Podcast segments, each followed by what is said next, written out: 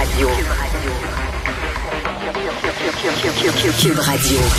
En direct à LCN.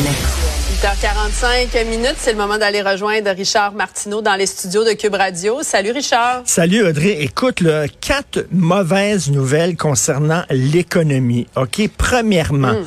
Au Québec, on est les champions des faillites au Canada. C'est ici qu'il y a le plus de faillites au pays. Deuxièmement, 10% du personnel de soutien dans les écoles ont besoin de l'aide alimentaire. Ils ont une job, ils travaillent, mais c'est pas suffisant. Ils doivent aller dans les banques alimentaires. Troisièmement, les banques alimentaires explosent. On a vu ça aujourd'hui. Ils ne réussissent pas à répondre à la demande et on doit refuser des gens. Hein, sur quels critères, je sais pas, mais toi, tu vas avoir de l'aide, toi, tu n'en auras pas. C'est la première fois en 37 Des choix ans. déchirants. Des choix déchirants. Ça ne va pas très bien. Et quatrièmement, ben, tu as vu ce sondage-là, les Québécois Ouais. sont de plus en plus stressés. Écoute, euh, seulement la moitié des salariés au Québec euh, disposent d'un fonds d'urgence de 5 000 un coussin, là. un coussin. Seulement la moitié, euh, un sur quatre dit si je reçois pas ma paix à un moment donné à cause d'une erreur, par exemple informatique, je suis dans la chenoute. jamais? C'est ça, j'a- j'arriverai pas à payer mes affaires. Écoute, ça ne fonctionne pas bien. On a vu le monsieur Legault qui a ouvert en grande pompe là, une grosse euh, usine à McMasterville, Nordvolt, puis c'est très bien là, tu sais, c'est 7 milliards de fonds publics euh, du gouvernement provincial et fédéral.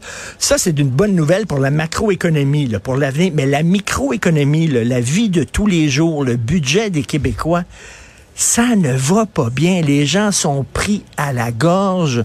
Il va Ouais, ils ont avoir... besoin d'avoir un deuxième emploi aussi, Ben oui. de plus en plus. Ben oui, les gens qui ont un deuxième emploi, parce qu'un emploi, il arrive pas. De plus en plus de gens qui vont dans les, les banques alimentaires travaillent, donc ils ont besoin d'un deuxième emploi.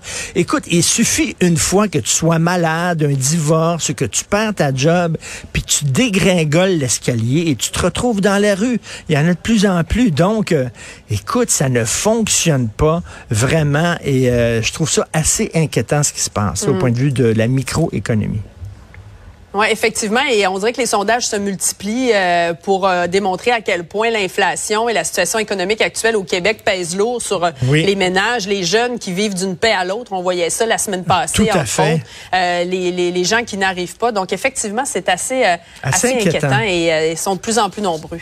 Tout à fait. Et en deuxième partie, écoute, je veux te parler de, ben, justement, j'en parlais tantôt, la grosse usine de Ben oui. Northvolt.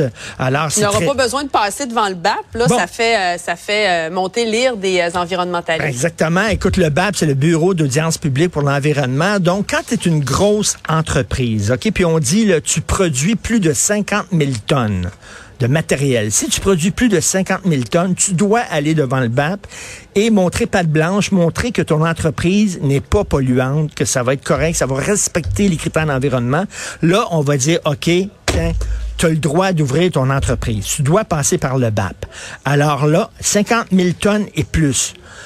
La, la grosse entreprise, la méga entreprise de, de, de fabrique de batteries électriques vont produire 56 000 tonnes ok, de batteries électriques. Donc, ils doivent passer devant le BAP.